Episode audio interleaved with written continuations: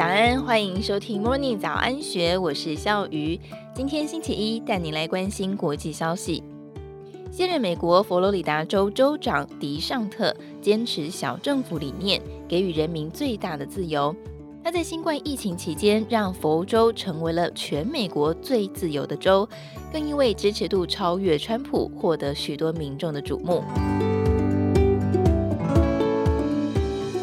迪尚特今年仅四十三岁，却是今年美国其中选举获得最多报道的政治新星。他主政的佛罗里达州是全美国最自由的州，早在二零二零年就解除了口罩令，让学生自由上课，让企业正常运作。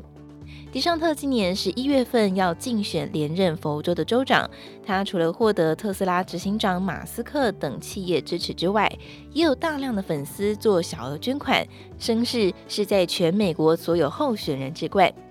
跃升为新时代自由派的政治领袖，迪尚特拥有极为显赫的资历。他出生在佛罗里达州一个毫不起眼的中产阶级家庭。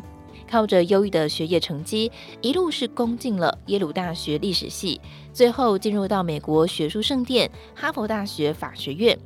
他在二十六岁的时候加入了美国海军，在服役期间，曾经以海军法官身份参与了最敏感的关达纳摩湾军事监狱，还被派遣到伊拉克的前线，担任海豹特种部队指挥官的法律顾问。获颁多个只有在前线出生入死才能够拿到的战争勋章。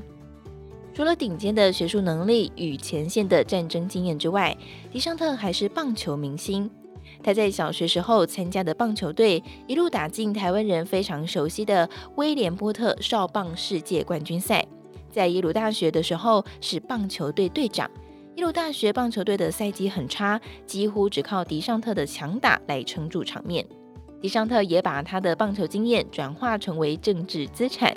在美国媒体充满了支持民主党的左派记者，总是要设法挑他的毛病。迪尚特不止不回避，还经常是正面对决。迪尚特也很敢下极为困难的政治决定。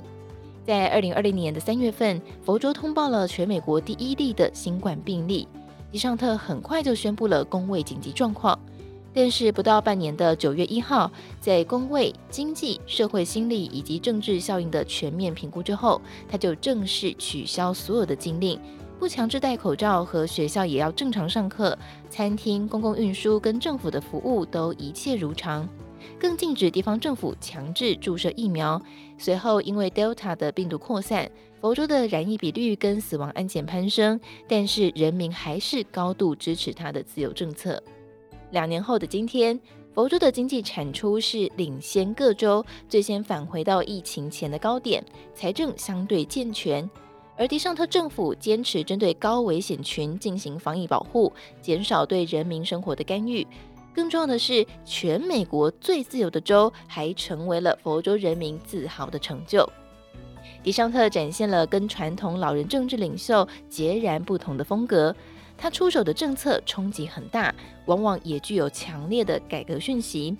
例如，佛州职棒球队坦帕湾光芒队规划修建新的球场，州政府原本同意给予高达大约十亿元台币的财政补贴，但是却被热爱棒球的迪尚特给否决了。他说：“球队虽然是佛州的骄傲，却不可以牺牲政府的财政。”